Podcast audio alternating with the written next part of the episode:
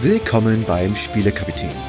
Heute mit der ersten Episode der Dungeons Dragons Geschichte Der Drache vom Eisnadelgipfel. Gespielt und erzählt von mir. Ich leite euch durch die Geschichte zweier Helden aus dem fernen Faerun. Habt viel Spaß damit mit meiner eigenen Geschichte, die sich auf das Basisset des D&D-Abenteuers beruht.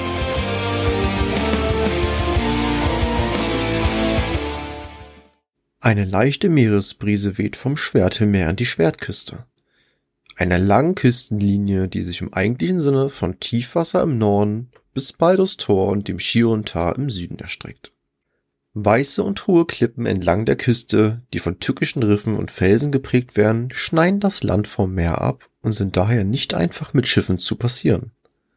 Doch in einer Stadt, die an der Mündung zum Niewinterfluss erbaut wurde, entstand Leben eine Perle des Nordens. Diese Stadt heißt Niewinter, bekannt dafür, immer warm zu sein, selbst im Winter, da der Fluss eine konstante Wärme abgibt. Aus der Stadt ragt die Ruine von Schloss Nie heraus, der frühere Sitz des Königs, der in der Katastrophe um Mount Hydno völlig zerstört wurde. Nun ist die Stadt ein Ort der Abenteurer, wo Tollkühne sich in alte Festungen und Ruinen längst vergangener Königreiche wagen. In eben dieser nun schwer beschädigten Stadt startet unser Abenteuer unter den Hammerschlägen der Bevölkerung, die versuchen, die Winter wieder aufzubauen. Jedoch nicht jeder bevorzugt die harte Arbeit im Wiederaufbau, denn wie in jeder guten Stadt wurde die Taverne als erstes wieder aufgebaut. Aus einer gemütlich eingerichteten Ecke der Taverne erklingt leise der Klang eines Instruments. Ein von Ort zu Ort ziehender Barde ist keine Seltenheit hier in der Stadt. Jeder versucht über die Runden zu kommen und seinen Beitrag zu leisten. Als die Laute stimmungsvoll erklingt, stimmt der Bade einen Reimvers an. Ein Vulkan brach aus, legte alles in Schutt. Nun singe ich im Wirtshaus, der Rest ist kaputt. Niewinter liegt nun im Griff des Vogts. Eine Königsfamilie ist schon längst tot. Es gibt wohl einen Erben, doch dieser ist verschollen. Nach dem großen Roten Donnergrollen. Als ob es geplant war, wurde in diesem Moment die Tavernentür geöffnet und der Inhaber des Bürgerkrugs zeigte auf den Baden, als ein Wachmann des Vogts durch die Tür kam und ein Silberstück auf die Theke legte. Grimmig blickend ruft die Wache Elas, jetzt haben wir dich. Versuch nicht wieder dich zu verdrücken. Du weißt, wir haben gleich Pause, und wenn ich meinen Mittag verpasse, dann stecke ich dich hinter Gittern.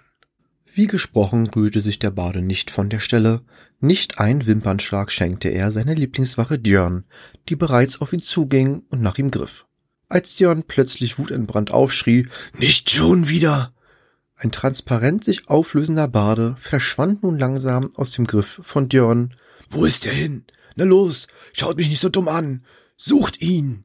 Ein leichter Schatten schlich sich nun über den alten Holzboden der Taverne, als nahe der Tür plötzlich eine alte Bohnendiele knirschte und sich der unsichtbare Unruhestifter plötzlich zeigte. Verdutzt schaute er sich um und drehte sich zu Dörn. Wieder mal entkommt dir Ilas Hawkfall, der Bade eures Vertrauens. Als er losstürmt und zur Tür rausrennt, schlägt er gegen die eiserne Brustpanzerung einer Wache, die an der Tür wartete und ihn direkt in einen Armgriff nimmt. Hey, nicht zu schnell. Denkst du, dein Trick klappt jedes Mal bei uns? hörte er noch, als ihm langsam die Augen zufielen. Ein paar Stunden später. Immer mal wieder öffnete Ilas seine Augen und schaute durch die Löcher des Jutesacks, der über seinen Kopf gezogen wurde. Viel konnte er nicht tun, er lag gefesselt auf einer Kutsche. Zumindest vermutete er das, da sich das typische Auf und Ab der Straße immer gleich anfühlte. Jedoch war es nun in seiner Lage eine ganz neue Erfahrung. Seine Gedanken sammelten sich. Okay, die Wachen bringen mich nicht zum Vogt stecken mich in keine Zelle und in den Vulkan schmeißen sie mich auch nicht. Ach, das sind eh nur alte Kindergeschichten. Dann bleibt nur noch eine Sache. Das gottverdammte Arbeitslager in Leylon. Hier baut der Vogt gerade seine Festung. Keiner weiß genau, warum er so nah am Totensumpf baut. Während die unangenehme Kutschenfahrt sich noch einige Stunden hinzog und es langsam dunkler wurde, so fiel auch die Temperaturen und es wurde kälter. Nach einem kleinen Stopp an einer Wachstation entlang des Weges an dem sich die Wachen über die Monsterangriffe entlang der Straße unterhielten und sich diese wieder vermehrt hätten, ging die Fahrt weiter, als die Kutsche dann im hellen Feuer beleuchtet an den Barrikaden Leylons ankam. Die Wachen vertieften sich erneut in ein Gespräch, in dem es über den Gefangenen ging und die Angriffe entlang der Straße. Anschließend ging die Wache auf Ilas zu. Na, die Reise gut überstanden? Hast du bestimmt Hunger? Pass auf, wir machen dich los, du schnappst dir einen Teller und verbringst dann auch die Nacht in der Zelle. Morgen wirst du dann in den Aufbautrupp zugewiesen. Ach ja, und falls du denkst, deine magischen Griffe hier in Taschen zu stecken, die nicht deine sind, Gefangene werden nach Ration bezahlt. Unsere Arbeiter in Münzen. Solltest du also am Ende der Tagesschicht eine bei dir tragen, kommst du wieder ins Gefängnis. Ohne Tagesration versteht sich. Ilas nickte nur mit dem Kopf und dachte sich, jetzt bloß nichts Falsches sagen und die heutige Ration aufs Spiel setzen. Einfach mitmachen. Also nahmen die Wachen seine Fesseln und den unangenehm kratzigen Jutebeutel von ihm ab und brachten ihn in seine Zelle. Eine Doppelzelle, in der bereits nette Gesellschaft auf ihn wartete. Dies muss sein Glückstag gewesen sein, denn die Niewinterwachen mussten es irgendwie geschafft haben, eine Waldelfe zu fangen. Ilas bemerkte, dass es in der Zelle kälter war und umschloss sich mit seinem braunen, leicht geflickten Stoffmantel und biss fest in sein Brot. Hm, ja, also das Brot ist schon zwei Tage alt, aber besser als nichts, sagte er, um die Stimmung aufzulockern, doch die Waldelfe blieb verstummt in der Ecke sitzen als Ilas weiter Brot in seinen Mund stopfte und sich der Dame vorstellte. Ich bin Ilas Hawkfall, wurde als Kind auf einem Schiff in Niewinter gefunden und dichte seitdem Geschichten für Matrosen und die Bewohner Niewinters. Also eigentlich nur für Betrunkene. Und mit wem habe ich das Vergnügen? Ein lautes Magenknurren war die Antwort, der Blick der Waldelfe fest fixiert auf das Brot in Ilas Hand. Also brach er das Brot in zwei und stellte den Teller samt halbiertes Brot in die Mitte der Zelle. Als er sich wieder setzte, huschte die Waldelfe in einem kurzen Moment zum Brot und wieder zurück, vertiefte ihre hübschen, weißen und doch sehr spitzen Zähne in das Brot. Ilas sah nun das erste Mal das Gesicht der Elfe. Dunkle Haare wie der Waldbohnen nach einem frischen Regenschauer, braune und markante Augen wie die Rinde der schönsten Kiefer, die ich je gesehen habe, eine seidige, leicht braune Haut, die sich nur noch von den roten Lippen in einem leichten Grün absetzt, die Elfe wurde leicht rot im Gesicht, als Ilas bemerkte, dass er die Worte in seinem Kopf mal wieder direkt ausgesprochen hatte, und er starrte, als die Elfe sagte, Ich bin Faye Racerun, geboren in Erlan und Hüterin des Niewinterwaldes. Zumindestens war ich das mal. Ilas hatte schon immer ein Gespür für gute Geschichten. Hat es etwas damit zu tun, dass es vermehrt Sichtungen von Orks im Wald gab? Faye nickte und ihre Augen wurden heller. Es war zu sehen, dass Wut ihr Antrieb war.